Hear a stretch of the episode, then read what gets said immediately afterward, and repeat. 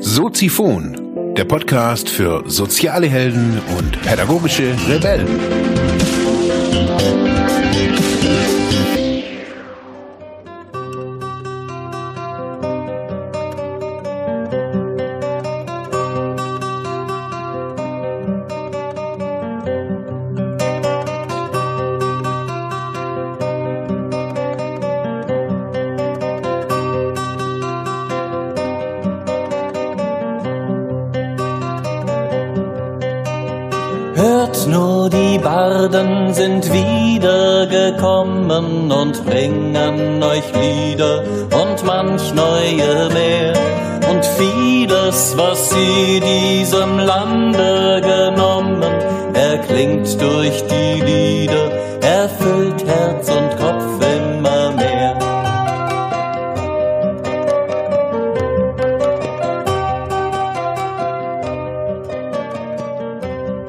Dabei sind die Geschichten, die er zu erzählen vermag, sicher nicht ausgeträumt, noch immer treu.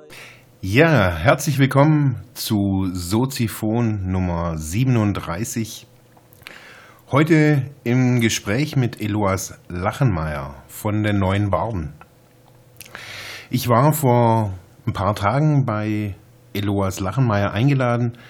Er lebt in einem Zirkuswagen in so einer mongolischen Jurte auf einer Wiese oder auf einem Acker, sozusagen an einem, an einem Wald in Überlingen. Total idyllisch, total ruhig. Und ich war wirklich baff. Ohne Strom, sehr, ja, unkonventionell die Lebensweise, wenn man sie jetzt irgendwie mit herkömmlichen Stadtmustern vergleicht. Und trotzdem hat Eloas äh, trotz der Idylle und trotz der, des Friedens, der, der da irgendwie auch so herrscht, ähm, sehr stark zu kämpfen mit Bürokratie, mit Ämtern, die ja das nicht schaffen, irgendwie das alles irgendwie einzugliedern, einzupassen, auch irgendwie ja nach wie man in Deutschland zu leben und ja zu, zu sein hat. Mich hat es wirklich tief bewegt und jetzt nicht nur als Sozialarbeiter, sondern auch wirklich als Freund hat mich das total bewegt, was, was da gerade abgeht. Ähm, hier in Überlingen, hier mit dem Landratsamt in, in Friedrichshafen. Ja, hört selbst. Äh, es ist der erste Teil vom Interview, von drei Teilen vom Interview. Ähm, den Teil 2 und Teil 3 wird es am Freitag, also übermorgen geben und ein Teil nochmal am Sonntag. Das ganze Interview wird es auch zum Download geben, werde ich aber auch nochmal bekannt geben. Jetzt erstmal viel ja, Berührungspunkte, viel Anteilnahme an dieser Geschichte, die Eloas uns erzählt. Dankeschön. Ich sitze Ja. hier jetzt gerade mit dem Eloas äh, hier in seiner mongolischen Jurte. Äh, bin jetzt seit einer Dreiviertelstunde irgendwie hier und bin total geflasht. Ähm, ja, von den Geschichten, die du mir irgendwie jetzt auch so ansatzweise so ein bisschen erzählt hast. Also was mich wirklich so auch als, nicht nur als Mensch oder auch als, äh, als Freund wirklich betroffen macht, ist, dass, dass du gerade so eine Action hier hast ähm, mit deiner Wohnsituation. Also, um nochmal irgendwie so, vielleicht irgendwie noch zurückzugehen. Wir haben uns irgendwie kennengelernt, haben wir vorher kurz überlegt, 2007 oder so irgendwas war das. 2006, ja. 2006.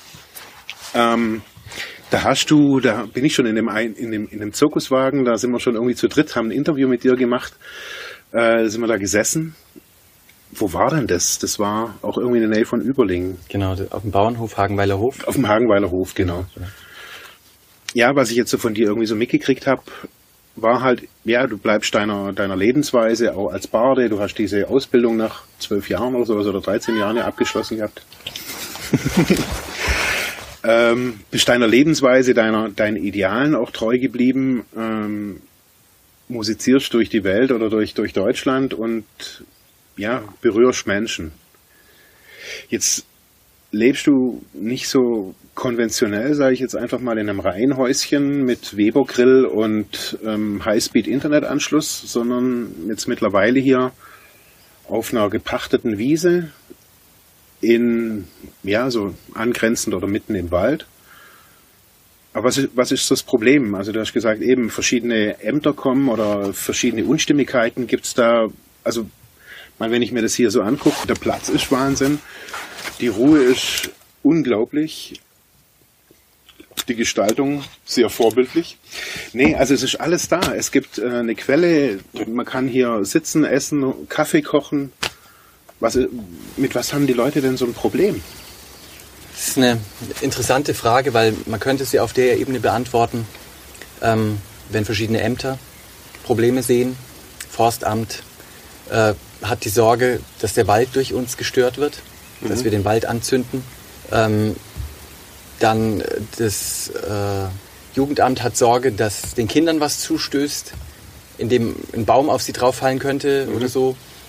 Ähm, das, die Naturschutzbehörde hat Angst, dass das Wasser verschmutzt wird. Ähm, das Bauamt hat Angst, dass wir hier siedeln und anderes uns nachtun könnten. Also es gibt auf der Ebene genügend Begründungen, äh, dass wir irgendwelchen Gesetzen zuwiderhandeln. Ich möchte fast aber noch mal ein bisschen konkreter sagen, nicht Gesetzen, denen wir zuwiderhandeln, sondern Bestimmungen und Verordnungen, denen wir zuwiderhandeln. Mhm. wir haben eigentlich ein BGB, wir haben auch ein Grundgesetz, äh, was uns bestimmte äh, menschliche Rechte zugesteht. Ja. ja. Und die sind davon unbenommen, möchte ich mal sagen, weil ich könnte zu jeder, ähm, zu jeder Situation ähm, eine Begründung oder auch, ich könnte die entkräften, die, die Befürchtungen der ganzen Ämter. Das, nur mit wenigen Stichworten, dass wir einen geschlossenen Wasserkreislauf haben, dass wir ein geschlossenes Kompostklo-Kreislauf haben, dass wir Quellwasser nutzen, dass wir kein Abwasser produzieren, dass unsere Kinder gut beschult sind, gut behütet sind, wir mehr Zeit haben, sicher wie andere Erwachsene, die beide berufstätig aushäusig sind, ähm, dass wir hier eine, eine Wald- und Wiesenpflege betreiben mit unseren Tieren, ähm, dass es den Tieren gut geht und den Menschen hier gut geht, dass der Wald nicht in Mitleidenschaft gezogen wird. Wir haben hier keinen Strom, das heißt, wir machen hier auch keinen Lärm, äh, synthetischen, künstlichen. Ähm, und dass unsere Öfen quasi abgenommen sind, dass die stehen frei und mit Abstand etc. Auch die Kamine. Mhm. Die Art des Heizens ist so, dass kein Funkenflug entsteht. Also man kann es alles entkräften. Ähm, die Waschsituation etc. Wir duschen unten im Dorf, haben wir quasi ein Büro angemietet, wo auch ähm, äh, Facilities auf Neudeutsch dabei sind, ja, also Küche, Bad. Ist alles im Prinzip zu entkräften. Und dennoch haben quasi die ganzen ähm, Anschuldigungen, die quasi aufgeführt werden als Argument, dass wir hier nicht leben können, wenn ich die entkräfte, tut es alles nichts mehr zur Sache, weil am Ende bleibt das Argument übrig, sie können so nicht leben. Punkt. Wir mhm. werden mit allen äh, Möglichkeiten, die uns zur Verfügung steht, gegen sie zu, äh, vorgehen, damit sie hier nicht mehr wohnen. Und Aber wie sollst du denn wohnen?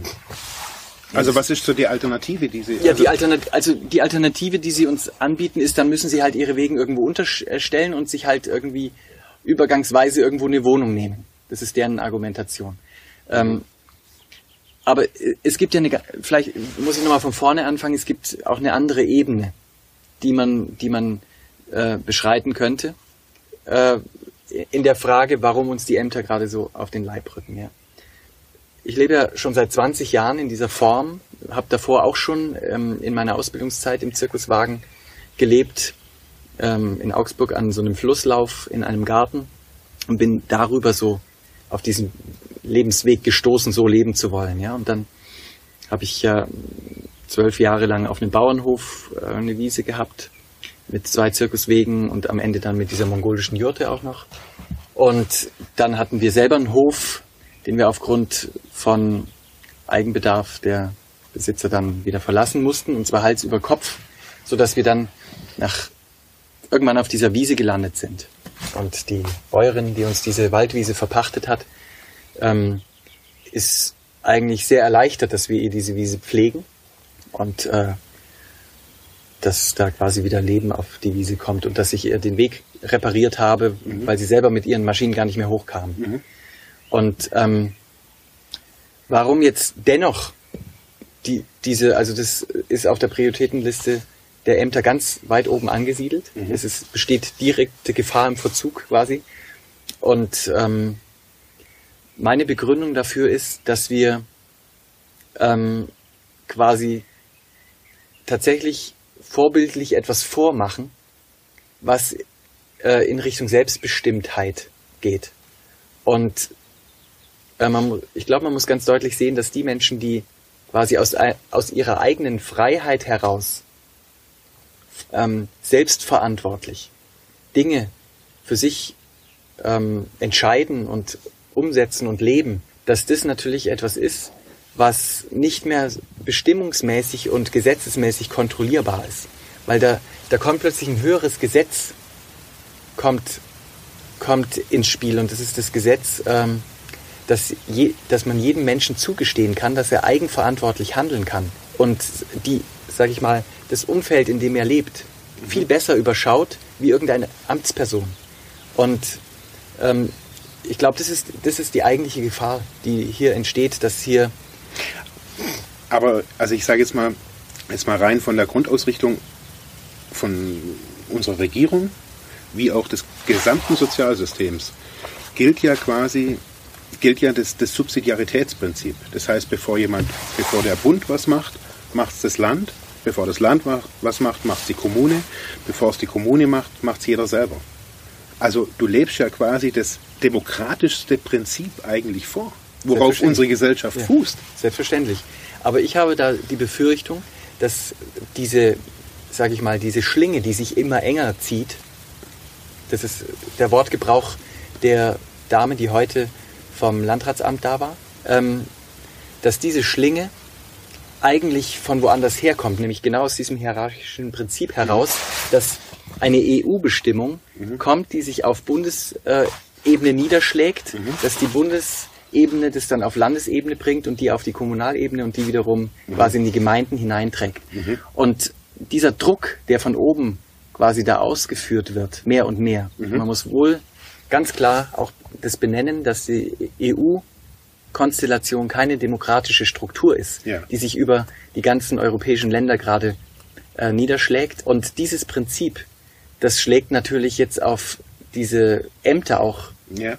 ähm, darauf und die müssen diesen Druck wiederum weitergeben. Das heißt, was bei mir ankommt, ist eigentlich ein Druck, der völlig undemokratisch ist. Und dieser Druck, wenn der den Ämtern, wenn, wenn denen dann bestimmte Dinge wieder zu heiß werden, dann geben die das wiederum nach oben hin ab. So ist unser Fall inzwischen schon beim Regierungspräsidium Tübingen gelandet, weil das denen in Friedrichshafen zu heiß wurde. Mhm. Dann ist es offenbar so, dass die ganze Beamtenstruktur so aufgebaut ist. Ob sie es schon immer so war oder nicht, weiß ich nicht. Aber zumindest ist ganz klar, dass, dass jeder dort, also dass die unteren Ebenen total haftbar sind für das, was sie tun. Und wenn dem so ist und es denen zu heiß wird, dann geben die es ganz schnell nach oben hin wieder ab, wenn mhm. sie es irgendwie können.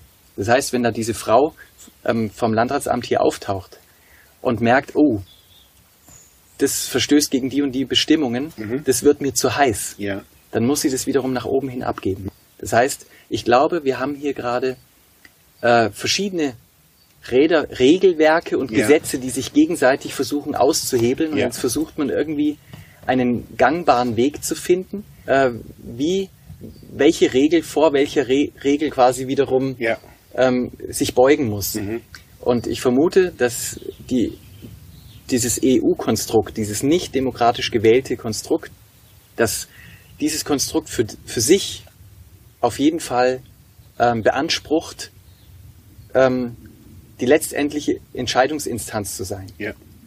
Auch wenn es tatsächlich ähm, nicht mit dem BGB unbedingt übereinstimmen mag. Mhm. Ja? Ähm, und das BGB eigentlich darüber über Verordnungen steht, weil mhm. es ein Gesetz ist, was schon sehr, sehr lange äh, hier in Deutschland existiert und was eigentlich auch Grundlage unserer Verfassung wäre. Ja. Ähm, und aus diesem Druck und Verhältnis und aus dieser Angst, die sich daraus ergibt, dass ähm, äh, Staatsbedienstete ähm, selbst haftbar gemacht ja. werden, ja. entsteht, glaube ich, dieser im, immense Druck, der jetzt auf das unterste Glied wiederum abgegeben werden soll. Also ich werde jetzt persönlich sozusagen in die Haftung genommen, ja. weil ich stehe noch drunter in diesem hierarchischen Gebilde. Klar. Und aus diesem Grund will man mir jetzt quasi mit, ähm, also es das heißt, man konnte jetzt momentan bis heute Morgen nicht feststellen, dass ich hier tatsächlich auch wohne. wenn dieses Wohnen auch festgestellt würde, käme zu den 3000 Euro Strafe, ähm, die ich für, für diese Platzeinnahme bisher ähm, beza zu bezahlen hätte, aus deren Sicht, mhm. noch 5000 Euro dazu, weil ich das hier auch noch bewohne. Und ähm, das, das sind jetzt alles Dinge quasi, die, die ähm, versuchen, diese Schlinge enger zu ziehen, mhm. damit ich diesem Druck irgendwann nachgeben muss. Ist ja klar, wenn, wenn es mhm. dann irgendwie also über 10.000 Euro geht oder 20.000, dann bin ich irgendwann an dem Punkt, dass ich sagen muss, Patt, mhm. Schachmatt. Aber, aber, wenn man jetzt mal so die, den Worst Case oder mal eher so den, also sagen wir mal, du hättest jetzt einen, einen ungebremsten Finanzstrom im Hintergrund. Selbstverständlich. Was, wär, was wäre dann? Ja, ich habe das, hab das ihr gesagt. Es gibt drei Ebenen. Die erste Ebene ist quasi die Ebene der Gesetze. Ja. ja?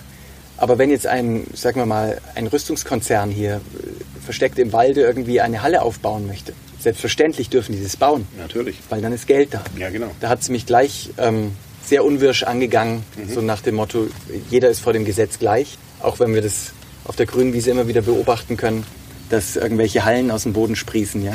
Das ist ja eigentlich Beweis genug. Genau. Und weil ich einige äh, Fälle kenne, persönlich kenne, weil die natürlich auch die Baden mal angetestet haben. Ähm, das sind, es gibt Konzernchefs von Rüstungsunternehmen, die uns zum runden Geburtstag eingeladen haben, mhm. wo wir dann gespielt haben. Und im angetrunkenen Zustand sitzen deren Zungen auch lockerer. Ja? Also ich habe sehr viel Hintergrundinformation, dass mit Geld, das mhm. Geld über dem Gesetz steht. Ja. Kann ich beweisen. Mhm. Habe, kann ich Fälle, könnte ich Fälle aufführen. Mhm. Es gibt aber noch eine Ebene, die drüber über dem Geld steht. Mhm. Und das ist die Ethik. Und ähm, da haben wir es eigentlich mit, mit ganz hohen Gesetzen zu tun, die zum Beispiel der UN-Charta. Ja? Wir müssen aber im Prinzip erst einmal auf diese Ebene gelangen. Ja. Das heißt, Du musst aus, so lange durchhalten. Ich eigentlich. muss eigentlich aus der, aus der Personalebene wechseln auf die menschliche Ebene. Ja. Weil das andere ist ja alles die Ebene de, des, der Personalsituation. Mhm. Ja? Und wenn ich, wenn ich diese Ebene des Menschseins betrete, dann geht es um Menschenrechte. Und diese Menschenrechte, die kann ich nur einfordern, wenn ich persönlich äh, in diesem Menschsein unantastbar bin. Ja? Und darum wird es wohl gehen müssen. Weil alles andere ist, äh, ist eine, eine Rechtsebene, auf der ich quasi immer kapitulieren muss. Ja, klar. Und wenn du jetzt diesen ungebremsten Finanzstrom ansprichst, das wäre die zweite Ebene, wenn da jetzt quasi, sagen wir mal, die Person XY sagt, Person hey, X, ja, genau. dem, dem Eloas gebe ich irgendwie alles. Selbstverständlich. So. Dann wäre die Möglichkeit, Hebel 1 wäre ja, genau. erledigt. Genau. genau. und dann wäre damit verbunden ähm, natürlich, dass man das nicht an die große Glocke hängt, ja? sondern dass das quasi intern geregelt wird und dann ist Ruhe im Kasten. Ja. Und jeder fragt sich, warum wohnt er eigentlich immer noch da oben? Mhm. Ja? Aber keine aufwiegelerischen genau. Briefe im Internet, genau, so keine Texte genau. über. Songs und so weiter. Ja, selbstverständlich. Okay. Genau, also das, ich denke, man muss es sich anschauen, dass es tatsächlich so ist. Denn jeden Tag gibt es Menschen, die fallen genau diesen Dingen zum Opfer. Mhm. Ja? Und werden unter Druck gesetzt mit Scheingesetzen und Bestimmungen, Verordnungen etc. Mhm. über Geldandrohungen, über ähm, Zwangseintreibungen und ähm, Beugehaft und wie das alles äh, mhm. sich dann so be benennt. Und das ist natürlich alles ähm, äh, bis hin zu diesen ganz einfachen Thematik, der sich mehr und mehr Menschen quasi inzwischen äh, nicht mehr beugen wollen. GZ, sag ich mal. Mhm. GZ-Gebühr ist ja so das, so das äh, Paradebeispiel, dass in dem Moment, wo die Leute zahlen, haben sie ihre Ruhe. Oder ja. wenn sie nicht bezahlen können, dann müssen sie zumindest ähm, quasi aufschlussreich zeigen, dass sie eben kein Geld haben. Und dann wandert es nach Karlsruhe und dann gibt es da quasi so ein Schuldenregister und diese Schuld ist dann irgendwo da gespeichert. In dem Moment bist du schuldig, ja. Also wenn dann irgendwas wäre, wo wieder Kohle auftritt, dann kann dir das wiederum genommen werden, ja. Aber das zeigt einfach, dass die Bestimmungen, Verordnungen, Gesetze sind nicht für den Menschen. Also früher hieß der Polizist Schutzmann. Ja. Der Schutzmann hatte den heiligen Eid, dass er quasi zum Schutze mhm. der Bevölkerung da ist. Ja? Mhm. ich persönlich erlebe das auch noch so. Ja? Mhm. Also ich erlebe, dass mich der Schutzmann, sprich die Polizei, wenn ich irgendwo öffentlich singe, Mhm. ja ungenehmigt im Sinne, dass ich einfach, ich bin ein spontaner Mensch, wenn die Sonne scheint, dann gehe ich irgendwo hin und spiele. Ja? Mhm. Und ähm, dann kann es sein, dass dann vom Ordnungsamt Leute kommen und mich sofort abtragen wollen und ich dann über die, ähm, quasi die Gesetzgebung einer Spontandemo, die ich dann dreiviertel Stunde vorher angemeldet habe bei der Polizei oder so, dann kann es sein, dass die Polizei mich noch in Schutz nimmt. Mhm. Ja. Vor dem Ordnungsamt. Ja, genau. Und quasi zumindest ähm, beschwichtigt. Ja. Ja, also im Sinne von, okay, jetzt spielen Sie noch drei, vier Songs und dann machen Sie deutliche Anstalten, dass Sie jetzt äh, im Aufbruch begriffen sind, ja. Ja. So Sachen. Und da kriege ich dann quasi auch durch die Polizei wertvolle Informationen, ähm, wie, da, ob ich mich noch im Rahmen des, des, der Gesetzessituation bewege, ja. Versammlungsgesetz. Ja. Ist denn, ist denn dein Ziel, also so gegen das System zu sein? Nein. Ähm, Um was geht's dir denn hier die ganze Zeit? Das ist eine Frage, die trifft den Kern. Mir geht es darum, dass ich meinem Auftrag, warum ich hier auf der Erde bin, dass ich dem gerecht werden kann. Und das ist, das ist eine sehr viel höhere Verpflichtung als eine Verpflichtung einer Staatengemeinschaft gegenüber. Das ist die Verpflichtung meines Menschseins, dass ich weiß, das ist mein innerster Ruf und dem möchte ich folgen. Und darüber hinaus habe ich eine, eine Verantwortung meiner Familie gegenüber. Und ich sehe, dass dieser Staat meine Kinder nicht mehr schützen kann vor Dingen, die eigentlich nicht ihrem Alter gemäß sind. Nur mal Stichwort Mobilfunk, Handy, diese ganzen sozialen, sogenannten sozialen Netzwerke, diese ganze Internet- und Fernsehsituation, die Werbesituationen, die Art, wie heute Beschulung stattfindet, ja. Da empfinde ich, ähm, dass der Staat nicht mehr sicherstellen kann, dass die Kindheit und Jugend unversehrt ist. Und auf, aufgrund dessen schaffe ich mir in meinem Leben ein Umfeld, so dass ich das sicherstellen kann, dass meine Kinder mit geradem Rückgrat aufwachsen können. Und das ist für mich die höhere Verpflichtung. Und in diesem Moment komme ich natürlich auch dahin zu sagen, gut, wenn die ganzen Kulturbudgets ähm, so zurückgefahren sind und ähm, das, was noch an Kulturbudget da ist, ähm, in Bereiche hineinläuft, das quasi für die sogenannte ähm, Volksmusik, und zwar möchte ich es im eigentlichen Sinne des Wortes verstanden wissen, nicht irgendwie im Sinne von Schlager, sondern das, was aus dem Volk heraus durch Künstler quasi gegeben wird. In anderen Ländern nennt sich das Folk Music. Ja? Jedes Land hat quasi eine traditionelle Musik, die immer wieder gespeist wird durch lebende Zeitgenossen, Ja. ja?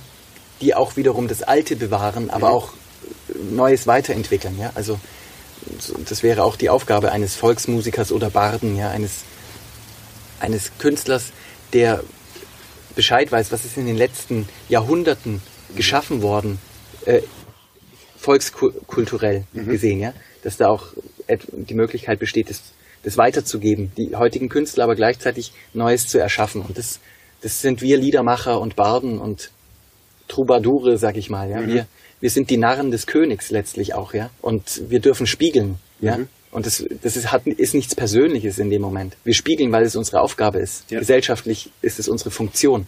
Wenn aber die uns abgenommen wird und die Medien immer mehr sich da quasi breit machen, die internationalen Medienkonzerne mit ihren quasi gleichgeschalteten internationalen Konzernen, Künstlern, dann bleibt für uns kein Raum mehr. Ja. Wo gehen wir dann hin? Dann gehen wir irgendwann auf die Straße und dann äh, ecken wir vielleicht hier und dort an.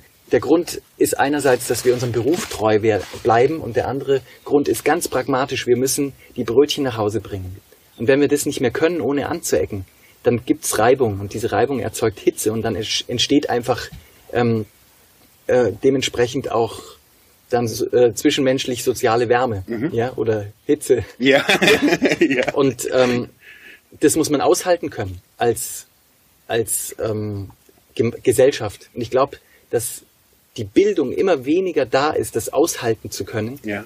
indem man quasi ähm, über die, die Medien die Richtung vorgibt, wie Kultur zu sein hätte, ja, äh, und gleichzeitig über Verordnungen und Bestimmungen die letzten noch freien äh, Barden und Liedermacher dann quasi von der mhm. Straße wegbringt, ja. Mhm. Und dadurch entsteht dieser Konflikt. Der Konflikt ist von mir überhaupt nicht gewollt in dem Sinn.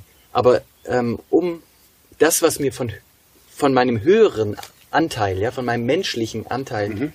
ähm, quasi eingegeben wird, ja. was ich zu tun habe. Das ist mein Menschenverstand, der mir das ist, sagt. Mein mhm. gesunder Menschenverstand gibt mir ein, ähm, dass ich mit dem, was ich am besten kann, mein Geld verdienen soll. Ja. Und nicht irgendwie, ja, wenn du halt damit dein Geld nicht verdienen kannst, dann musst du halt irgendwie an den Drücker gehen. Und dann hier am Bodensee haben wir zehn Waffenkonzerne, dann gehst du halt irgendwie dort genau. ans Fließband und tust halt ein bisschen ein paar Hülsenschrauben, ja, sag ich mal jetzt im ja. Bilde gesprochen. Ähm, das kann ich mit meinem mit meinem Gewissen einerseits nicht verantworten, andererseits ist es auch eine Verleugnung meiner Fähigkeiten, die mir von meinem Schöpfer mitgegeben sind. Warum soll ich nicht das tun, was ich am besten kann? Jeder sollte das tun, was er am besten kann. Das würde ich jedem zugestehen wollen. Jeder mhm. soll das tun, was er am besten kann. Und dann ähm, braucht auch keiner mehr über den anderen entscheiden, dass er das darf oder nicht darf. Ja? Mhm. Und diese Konflikte, die ich gerade habe, die ähm, die entstehen dadurch, dass andere sich in mein Leben einmischen. Es kann durchaus sein, dass ich manchmal sozial nicht adäquat äh, in dem Moment reagiere. Wenn ich vorm Kaffee und vorm Frühstück schon irgendwie äh, jemand auf dem Grundstück stehen habe, der nicht vorne gebimmelt hat, ja, mhm. an unserer Glocke, sondern plötzlich hier ruft Hallo und so, ja. Äh, das kann sein, dass ich dann vielleicht erstmal ein bisschen unwirrisch bin. Das mag ja sein, ja. Mhm.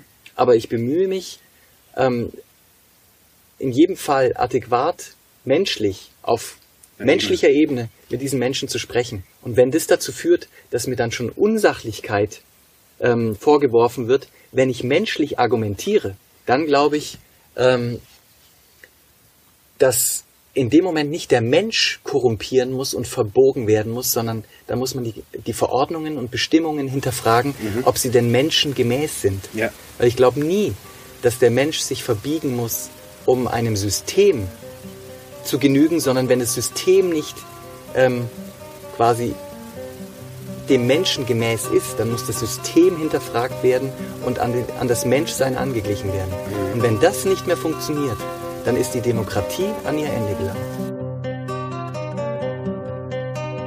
Hört nur, die Barden sind wiedergekommen und bringen euch Lieder und manch neue mehr und vieles, was sie diesem Lande genommen, erklingt durch die Lieder, erfüllt Herz und Kopf immer mehr.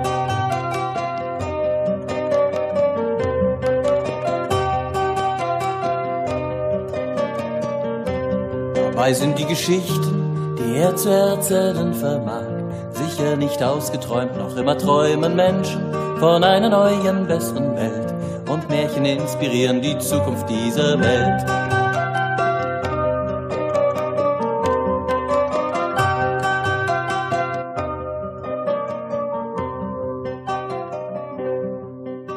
Von Rittern und schönen Frauen, von tanzenden und singenden Faunen, von Elfen, Zwergen und Feen. Ja, damals konnte sie noch jeder sehen wie König Artus das Schwert aus dem Felsen zog, wie Ritter Kunibert seine beste Lanze verbog, von manch edlem und manch bösem Mann. Der Barde zog sie alle in seinen Bann.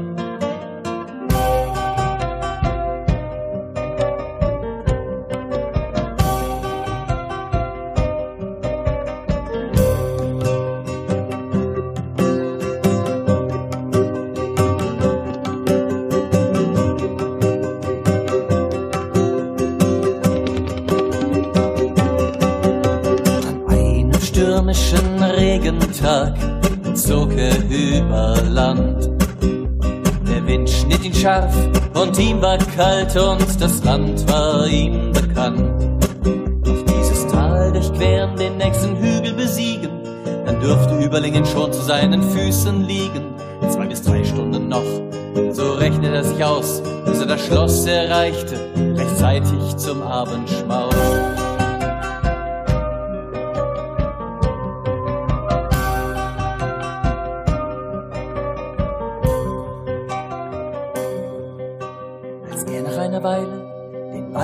Erreichte, dämmerte es schon. Die Dunkelheit umfing ihn sanft, von ferne summte ein Ton. Der Wald war ihm vertraut und als er hörte den Laut, da wurde ihm schon ganz wohl in seiner Haut. Da waren sie auch schon die Elfen, Zwerge und Feen und wollten ihn begleiten, eine Weile mit ihm gehen.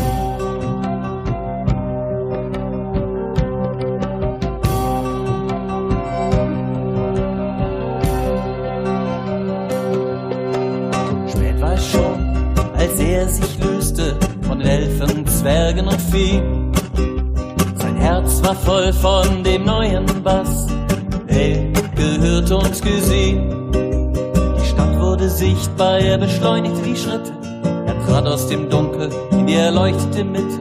Der König empfing ihn mit kalter Miene im Palast und sagte mürrisch, sei heute Abend mein Gast.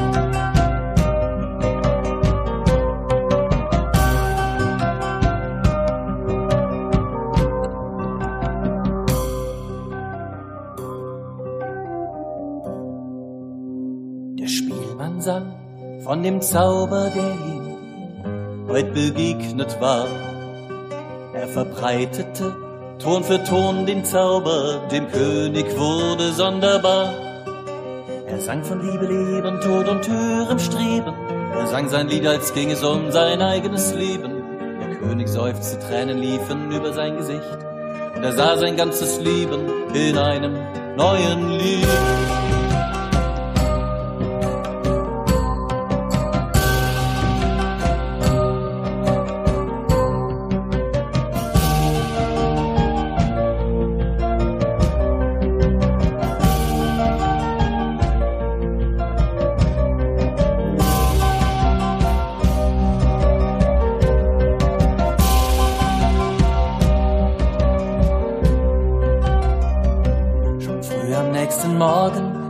Der Barde wieder fort.